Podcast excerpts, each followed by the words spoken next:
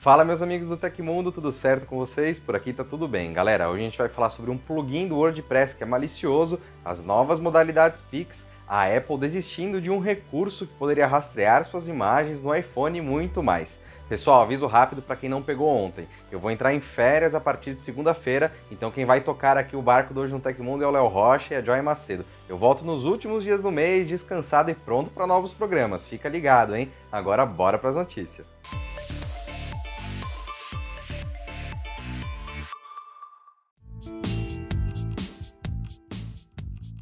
Pesquisadores do WordFence encontraram duas vulnerabilidades em um popular plugin instalado em mais de um milhão de sites construídos a partir da plataforma WordPress. As falhas de segurança podem permitir que hackers instalem e excluam extensões e acessem informações potencialmente confidenciais sobre a configuração de um site. Os problemas foram encontrados no plugin Gutenberg Template em Redux Framework, que deve ser atualizado o mais rápido possível, recomendam os pesquisadores. O primeiro bug é considerado de alta gravidade. A brecha de segurança surge com o uso do plugin da API REST, que processa solicitações para instalar e gerenciar os blocos do sistema Gutenberg. A falha mexe nas permissões do site e acaba criando pontos de vulnerabilidade. Usuários com menos privilégios, como colaboradores e autores, teriam a capacidade de instalar qualquer plugin no site, aponta a empresa. A segunda vulnerabilidade tem gravidade média. O erro poderia ser utilizado para obter informações potencialmente confidenciais, como a versão do PHP, plugins ativos no site e suas versões. Os dados podem ser utilizados em ataques mais robustos, incluindo uma possível invasão. Por isso é muito importante ficar ficar ligado nos plugins que você usa. Para mais informações, você pode acessar a notícia do Tecmundo. Desde o dia 22 de agosto, municípios do Amazonas vêm preocupando as autoridades sanitárias locais após a confirmação de mais de 40 casos de infecções supostamente causados pela doença da urina preta, nome popular para a rara condição de RAF. Conhecida desde a década de 1920 como derivada de uma toxina de crustáceos e peixes, a patologia é responsável por destruir fibras musculares e afetar os rins, podendo levar à morte em quadros mais graves. No Brasil, os primeiros relatos da enfermidade iniciaram em 2008, mas somente em 2017 houve o momento de maior gravidade, quando 71 enfermos foram diagnosticados com a doença da urina preta e quase todos habitantes de Salvador, na Bahia. Agora, a doença de RAF volta volta a assustar os brasileiros e até 30 de agosto, 44 pessoas dos municípios de Itacoatira, Silves, Manaus, Parintins, Caapiranga e Altazes apresentaram sintomas semelhantes, gerando suspeitas de um possível novo surto vinculado à patologia. Além disso, uma morte foi confirmada em Itacoatira, enquanto outros 10 pacientes estão internados para avaliação e tratamento. Em nota, a Fundação de Vigilância em Saúde do Amazonas comentou que segue investigando o problema, mas tranquilizou a população ao comentar que não é necessário parar de comer pescados. Entre os principais sintomas da doença de RAF, destacam-se dor no peito, falta de ar, sensação de dormência, náusea, tontura e fraqueza, além do quadro de rabdomiólise, lesões musculares causadas pela destruição das fibras na região. O nome popular da doença também é motivado pelo surgimento de uma urina de coloração preta, semelhante ao café café, supostamente causada por produtos químicos produzidos por salmão, pacu, enguia e outros peixes, assim como por lagostas, lagostins e camarões. E uma das grandes dificuldades da doença é a prevenção, já que é impossível detectar a presença de toxina nos pescados até que haja o surgimento dos primeiros sintomas. Nesses casos, recomenda-se procurar um hospital imediatamente e solicitar um exame de sangue. E produzir conteúdo não é uma tarefa fácil, mas também está longe de ser impossível, ainda mais para quem se dedica a aprender, né? Pensando justamente nisso, a NZN, que é dona do Tecmundo, está lançando o NZN Academy, e a primeira live dessa jornada vai ser focada em quem quer aprender e produzir conteúdo na internet. Inclusive, um dos apresentadores serei eu mesmo, Felipe Paion. Para saber quem vai estar comigo e um pouco mais sobre o que vamos falar, Clica no link da descrição para fazer a sua inscrição gratuita. Eu quero ver todos vocês lá, hein?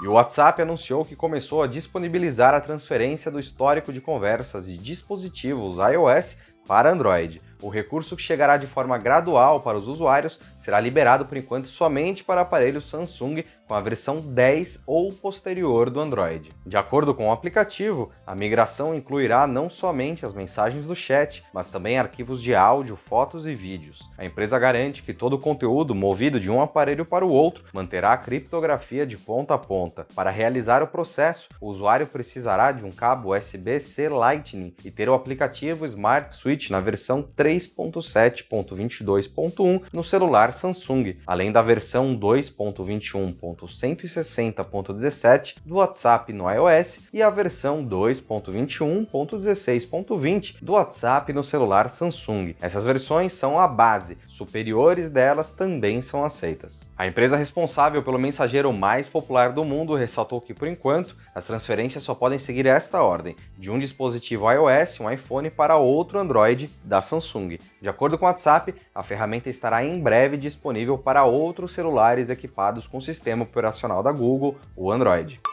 E depois de um festejado beta público em julho que mostramos aqui no Tecmundo, o Nova Launcher 7 foi lançado oficialmente em versão estável na Google Play Store. Considerado o melhor iniciador de tela alternativo do Android, o aplicativo chega com um novo visual que promete deixar o usuário boquiaberto com todas as possibilidades de personalização que oferece. Fazendo uma grande revisão, a nova edição promete continuar a receita que fez do Nova Launcher um dos iniciadores mais populares do mundo. Além da repaginada do visual, para combinar com estilos e animações mais modernos, chegam inúmeras opções de configuração, movimento de toque na tela e controle por gestos. Uma das principais novidades notadas na tela da versão 7.0 do Nova Launcher é um ícone de clima na barra de pesquisas que, por sinal, foi totalmente remodelada. Ela também ganhou uma nova opção de ser deslocada para a parte inferior da gaveta de aplicativos, o que pode ser especialmente útil em smartphones com tela mais longa, por deixar o recurso mais próximo às mãos do usuário. Nos ícones padrão, além das funcionalidades tradicionais de exclusão, desinstalação, informação de aplicativo e edição, foi adicionada a possibilidade de salvar arquivos completos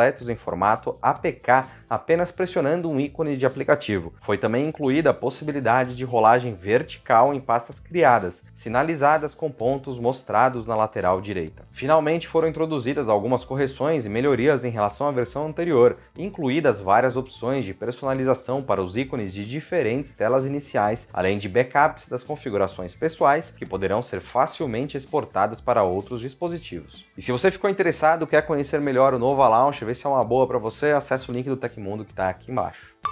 E o aplicativo do relógio para Android, que está instalado por padrão nos dispositivos de várias fabricantes, está com problemas desde a última grande atualização. Com isso, diversos usuários acabaram perdendo a hora recentemente. E aí, você perdeu a hora? Comenta aí embaixo. Aparentemente, o despertador é a função mais prejudicada pela atualização quebrada. Segundo o site Android Authority, alarmes configurados simplesmente não tocam ou passam para o status de alarme perdido depois de uma única vibração no aparelho, o que pode ser insuficiente para acordar o usuário. Entretanto, a equipe da reportagem original não foi capaz de reproduzir o erro em seus testes. Algumas das reclamações datam de março de 2021, data da última grande atualização aplicativo. Entretanto, o número de críticas aumentou consideravelmente em agosto. O problema parece valer especialmente, mas não com exclusividade, com quem integra o despertador com Spotify. Uma das reclamações registradas na seção de relatório de bugs do Google, a empresa confirma que está ciente e investiga as causas desse bug. Já o Spotify, por outro lado, emitiu uma nota confirmando que vai enviar uma atualização no aplicativo a partir da próxima semana para corrigir eventuais incompatibilidades. E o Banco Central anunciou que vai lançar duas novas modalidades do Pix a partir do dia 29 de novembro. São elas o Pix Saque e o Pix Troco, que estarão disponíveis para todos os clientes dos bancos participantes do sistema de pagamentos instantâneo. No Pix Saque, o usuário poderá sacar nos pontos onde houver oferta do serviço, como estabelecimentos comerciais, redes de caixas eletrônicos compartilhados e participantes do sistema com equipamentos próprios. O correntista deverá fazer um Pix para o prestador do serviço via QR Code ou aplicativo e receberá o valor transferido em espécie. A dinâmica de funcionamento é semelhante no Pix Troco, com a diferença que o saque em espécie pode ser realizado ao pagar uma compra no estabelecimento. Nesse caso, o valor transferido pelo cliente incluirá as quantias referentes à compra e ao saque. Ainda, conforme a autoridade monetária, o limite máximo das transações via Pix Saque e Pix Troco será de 500 reais durante o dia. Já no período noturno, entre as 8 horas da noite e 6 horas da manhã, as operações serão limitadas a 100 reais, mas os ofertantes dos produtos poderão trabalhar com limites inferiores a esse caso queiram. Por sua vez, os comerciantes que oferecerem os novos serviços serão remunerados pelo banco parceiro. O valor recebido pode variar de 25 a 95 centavos por transação, dependendo da negociação com a instituição financeira.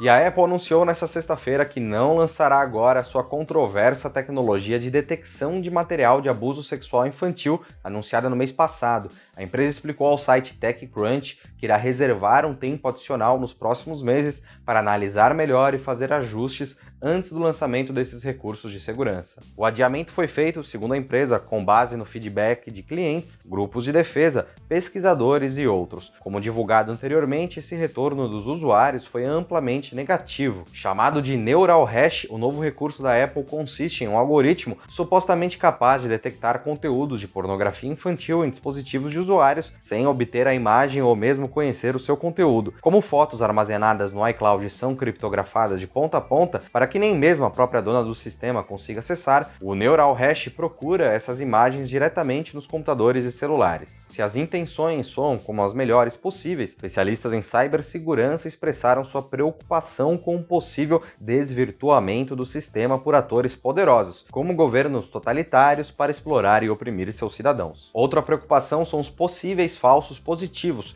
Um usuário do agregador social Reddit usou a engenharia reversa para criar colisões de hash nesse neural hash, ou seja, utilizou o próprio algoritmo matemático que transforma dados em caracteres para enganar o sistema. Comparando uma imagem diferente do banco de dados da tecnologia de detecção do dispositivo, o especialista conseguiu iludir como se as imagens fossem iguais. É bom trabalhar bastante, hein, Apple? E aconteceu na história da tecnologia. Hoje vamos abrir um espaço um pouco diferente para comentar o falecimento do ator Sérgio Mamberti, de 82 anos, em decorrência de falência múltipla de órgãos neste 3 de setembro de 2021. Mamberti fez parte da infância de muitos de nós que aqui apresentamos e aqui assistimos. Para quem não sabe, o ator fez o Dr. Vitor do antigo Castelo Ratimbum, além de inúmeros outros personagens. O Tecmundo envia sentimentos à família e um agradecimento ao Sérgio Mamberti pelos anos de alegria que trouxe aos brasileiros.